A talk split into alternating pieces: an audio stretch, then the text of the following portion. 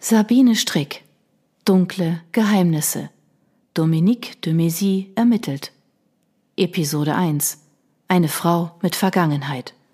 Paris 1993 Novembernebel hing über der Seine, tief hängende Wolken verschluckten die Spitze des Eiffelturms und verliehen den prachtvollen alten Gebäuden ein düsteres Aussehen. Nur die dunkle Kuppel des Invalidendoms glänzte trotz des grauen Wetters wie von einem Heiligenschein umgeben.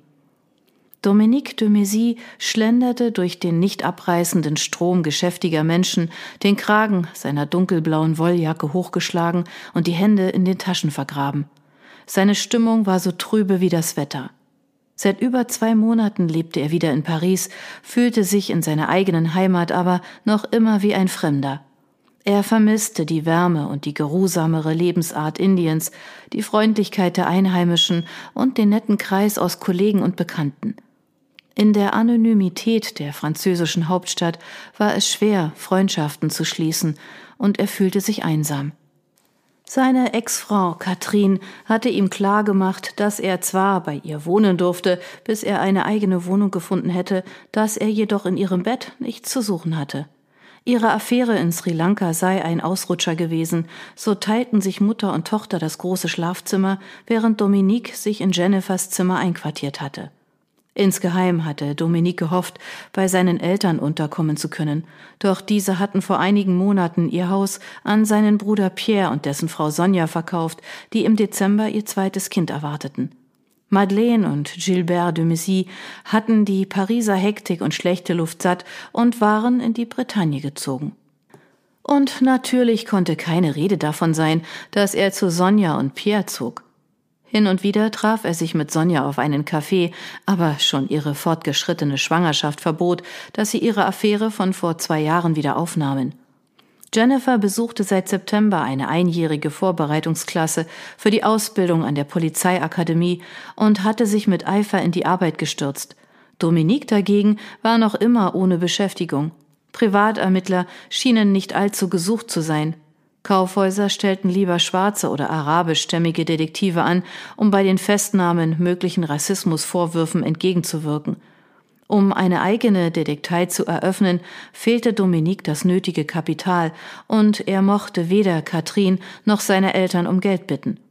Auch seine guten Englischkenntnisse brachten ihn nicht weiter. Da er einst aus dem Armeedienst ausgeschieden war, war ihm eine Rückkehr nicht mehr möglich, schon gar nicht bei seiner schlechten körperlichen Verfassung. Er begann zu bereuen, Indien verlassen zu haben. Frankreich empfing ihn kühl und ungastlich. Doch an diesem Morgen hatte er eine vielversprechende Anzeige in der Zeitung gesehen. Privatdetektiv sucht Assistentin, Assistenten. Er hatte angerufen und vereinbart, seine Bewerbungsunterlagen persönlich vorbeizubringen. Eine freundliche junge Dame hatte ihm die Adresse genannt, zu der er nun unterwegs war.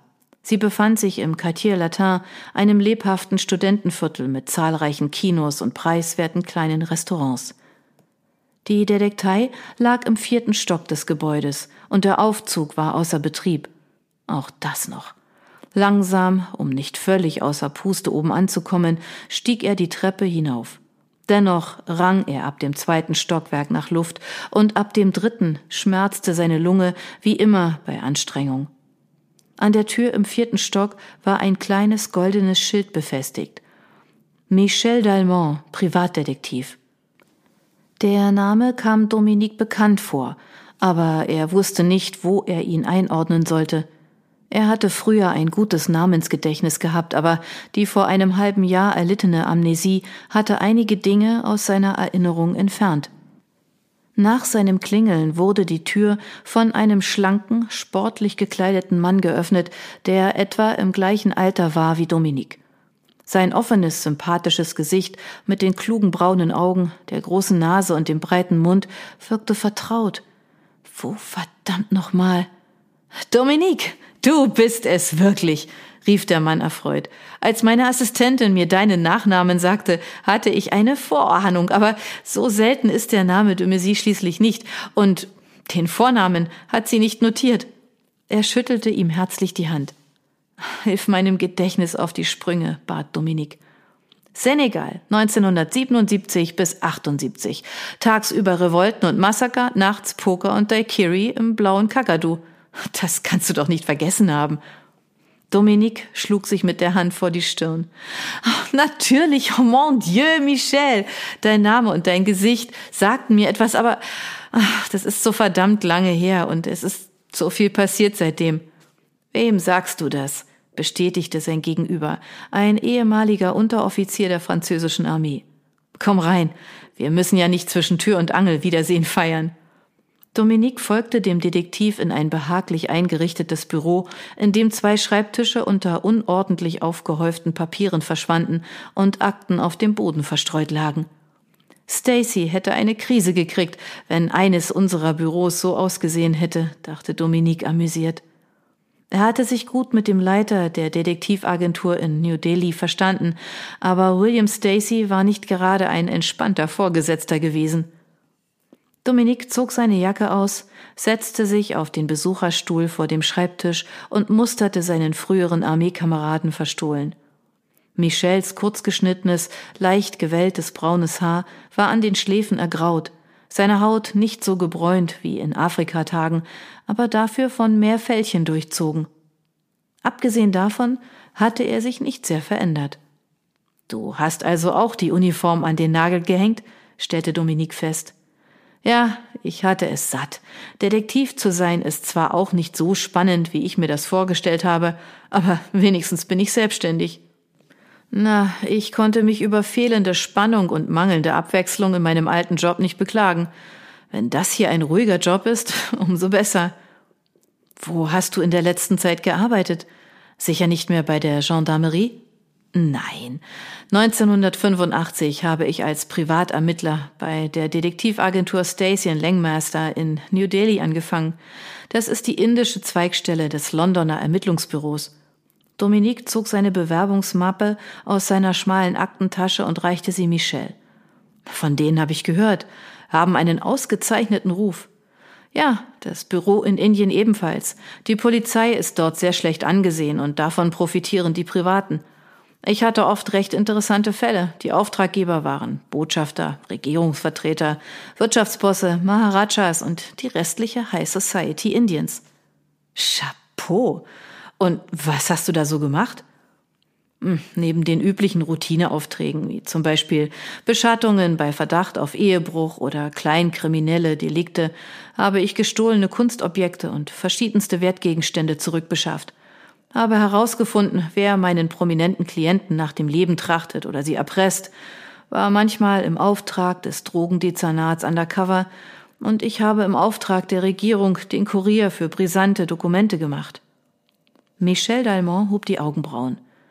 Und da willst du einen Job als Assistent?